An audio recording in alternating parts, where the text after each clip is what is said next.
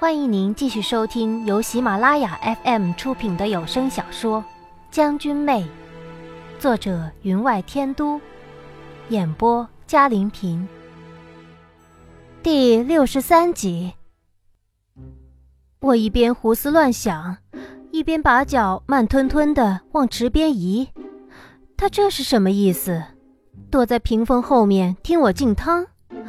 还是为了让我将身上的物品全都除下，所以来了这么一招。禁足两个时辰。本王可不知道你们部落里的人在你身上下了什么。他在屏风后面淡淡的道：“我终于明白他的意思了。草食部落的人有一些古老的习俗，喜欢在身上涂以滑漆之汁，以防虫避毒。”此等汁水无色透明，涂在身上是绝对看不出来的。但如果不是部落里的人，却有人进了其一尺之内，便会浑身很痒。看来他是想带我回王府之时，先在外面清理干净了。他的信誉一向良好，上两次他想对我有所行动，但我一说，他便停止了。即使已经除下了身上的衣服。也不知他怎么熬过去的，所以不知道为什么，我还是挺相信他的。再说了，我逃出离宫，且杀了两名神策营的人，他都只字未提，只不过要我进汤而已，有什么大不了的？不就是进汤吗？像我等粗人，在军中日久，没有洗浴的地方，在外边溪水中都洗过了，何况在这里？可我还是警惕地望着屏风，慢慢地除下了身上的衣服。他在屏风后面饮酒，略微的杯碟相击，都吓得我差点弹跳起来。这种滋味当真不好受。除了半天，不过才除下身上的外衫而已。他感觉我胃下水，从屏风后面站了起来，道：“本王可没有时间陪你耗着。”还是本王来吧，他是故意的，一定是故意的。我忙道：“快了，快了，不劳烦您动手。”他这才又坐下了。我忙快手快脚的除的只剩抹胸中裤，就想这样下池。可他确实是非常挑剔的，在屏风后道：“此汤池内有十余种名贵中药，千金难求。”为除尽你身上的污秽，更是加了海外来的冥香。本王可没有另一个池子再给你浪费了。我自然听懂了他的意思，衣服要除干净，这里不是洗衣池。我还是有点疑惑的，他有透视眼，能看清我除了几件衣。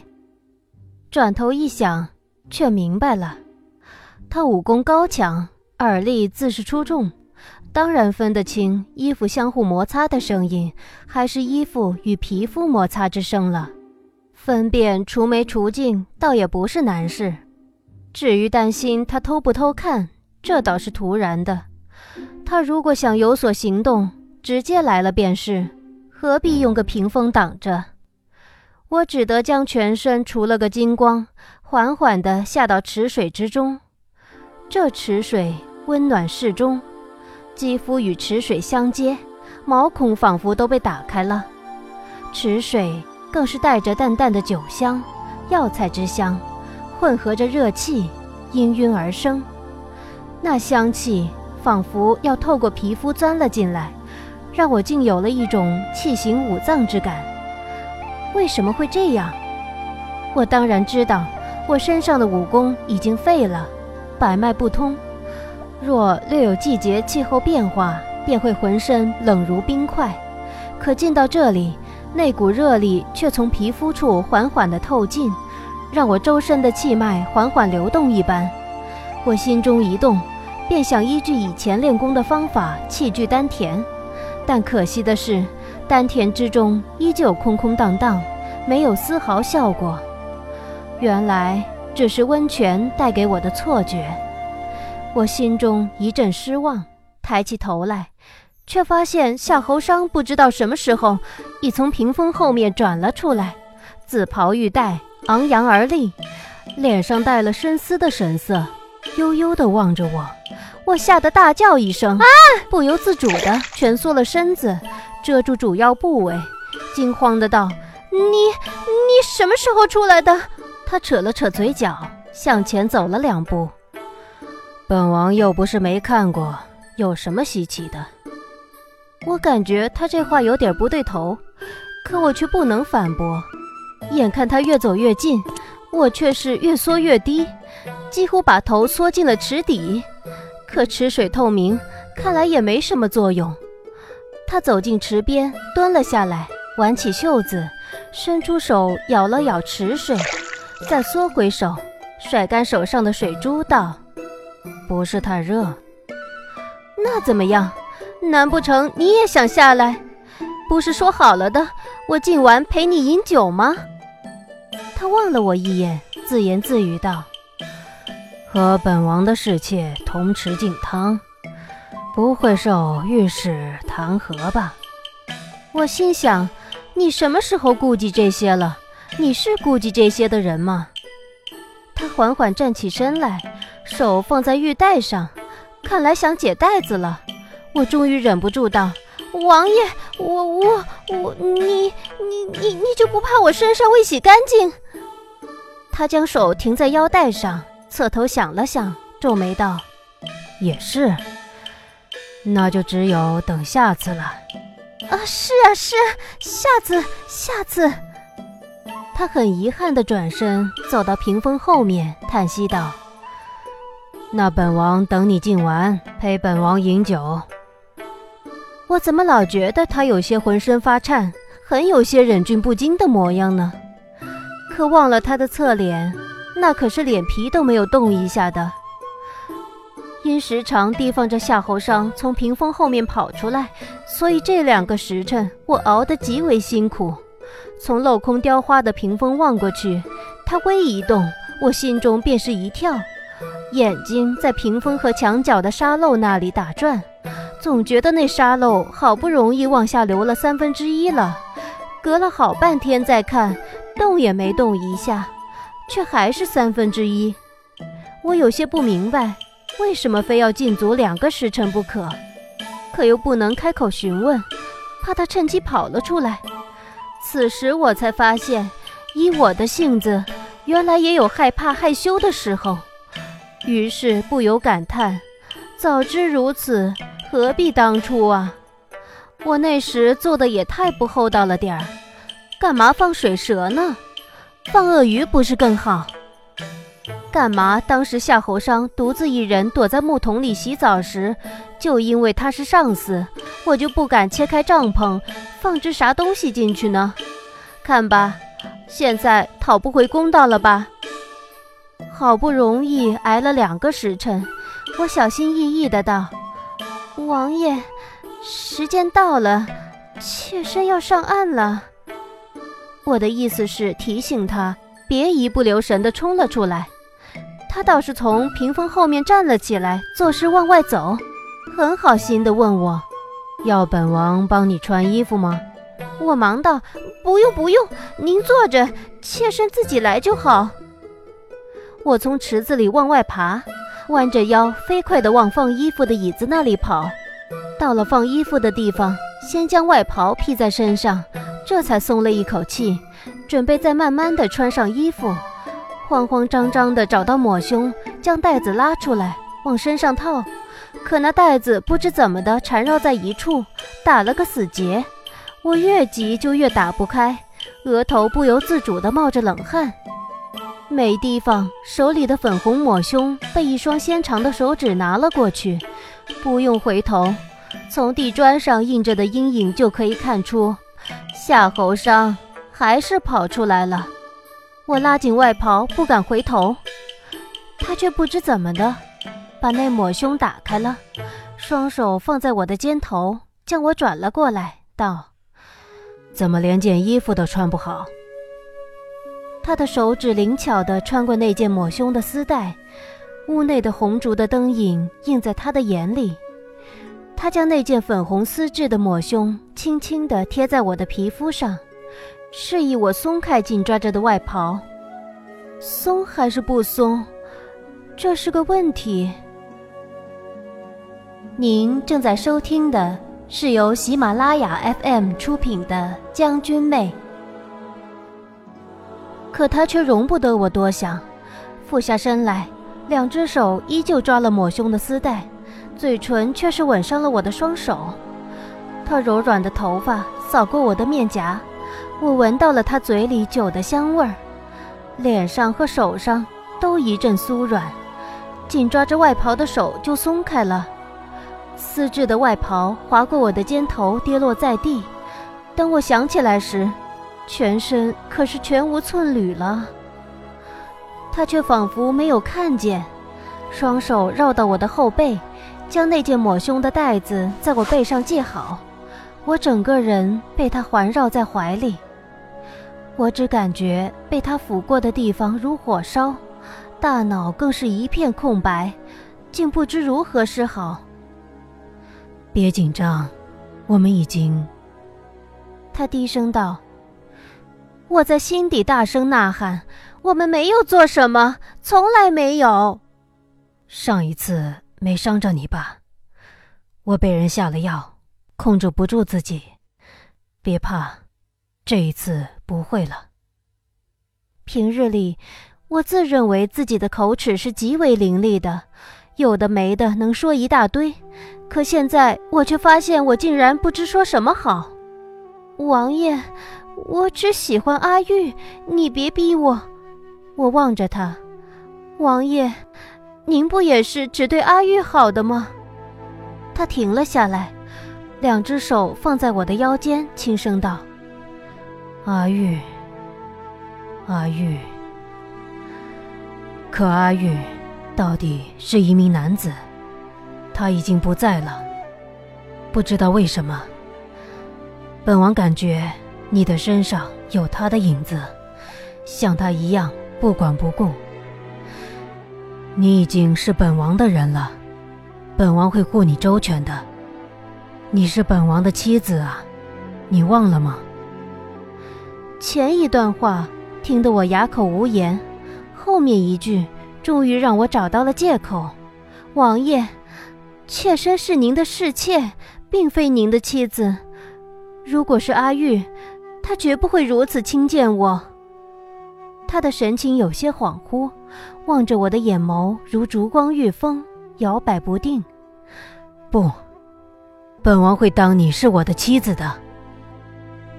趁他精神不定，我略略挣开他的掌握，去拿滑在地上的外袍，整个身子向一边侧了过去，好不容易够着了，抓在手里就往身上套了上去，却听见他一声粗喘，仿佛狼看到了猎物。他眼里火焰更烈，低声道：“你。”本王一生都会善待你的。我挣扎着，终于脱出了他的掌握，失措地滑向柱脚，尽量拉开和他的距离，道：“那一晚是迫不得已，我不想再对不起阿玉了。你别过来。”以他的身手，如果想要上前，自是轻而易举的。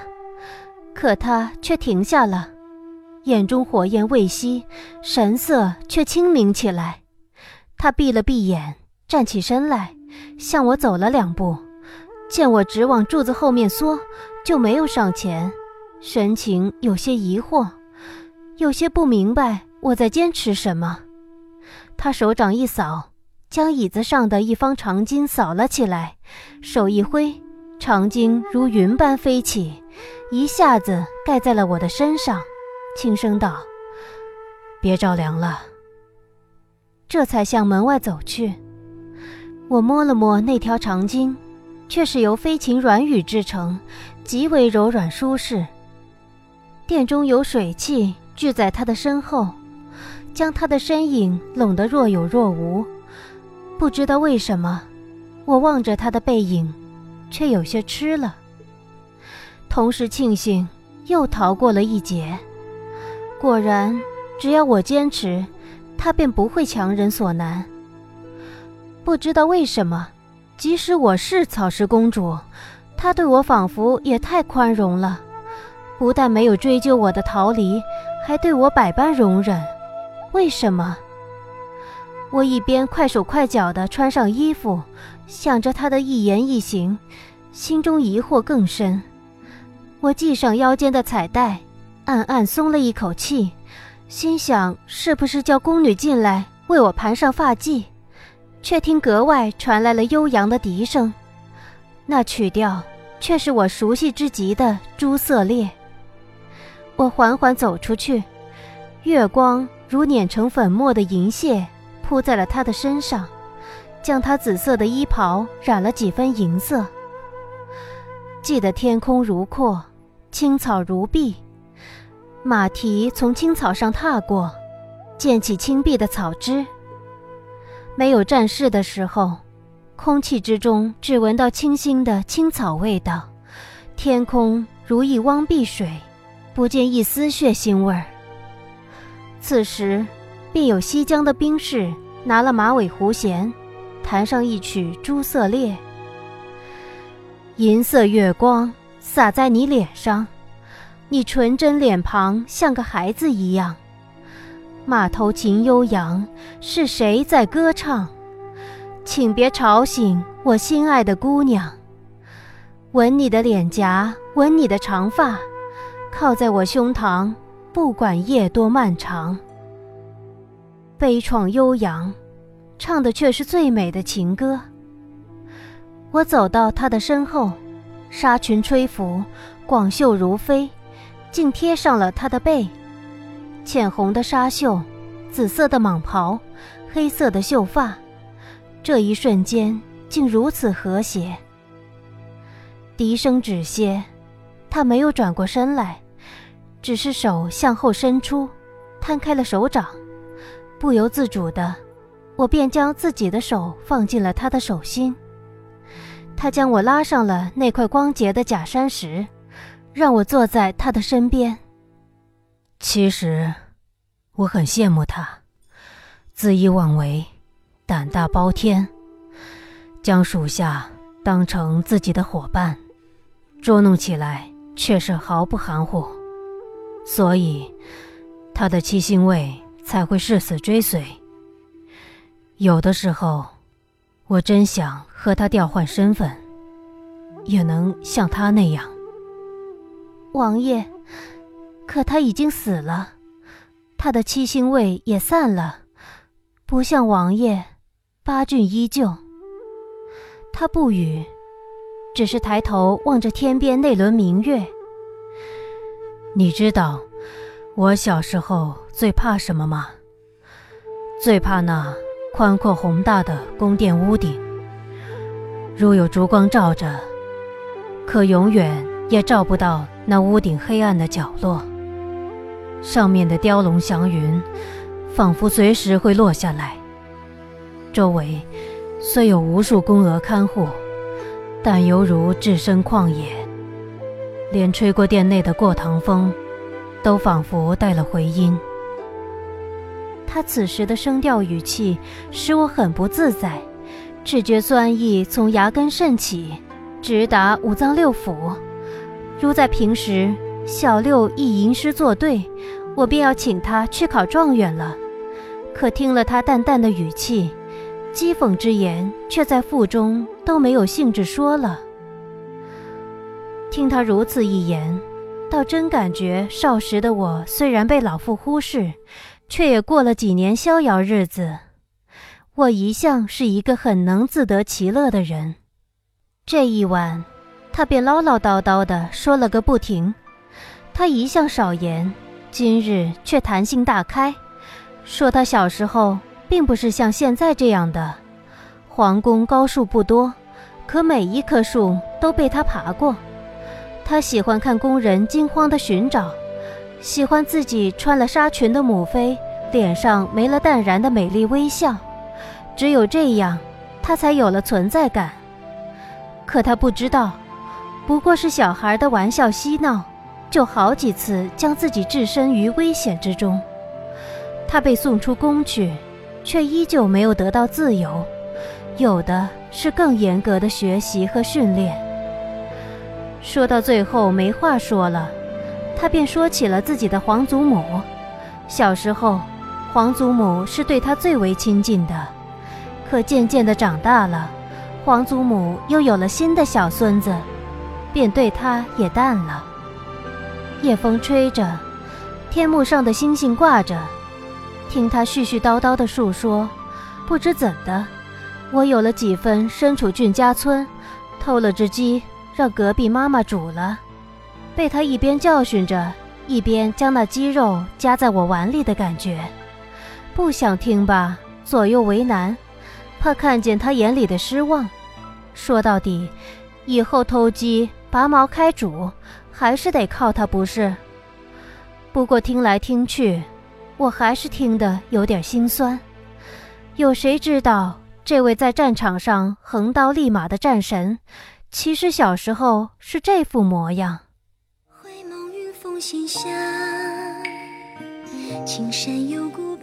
听众朋友，本集的将军妹就播讲到这里。感谢您的收听，更多精彩有声书尽在喜马拉雅。微醺旧梦眼间忙，好花好景莫负韶光。天涯遥望，莫失情切，莫忘情长。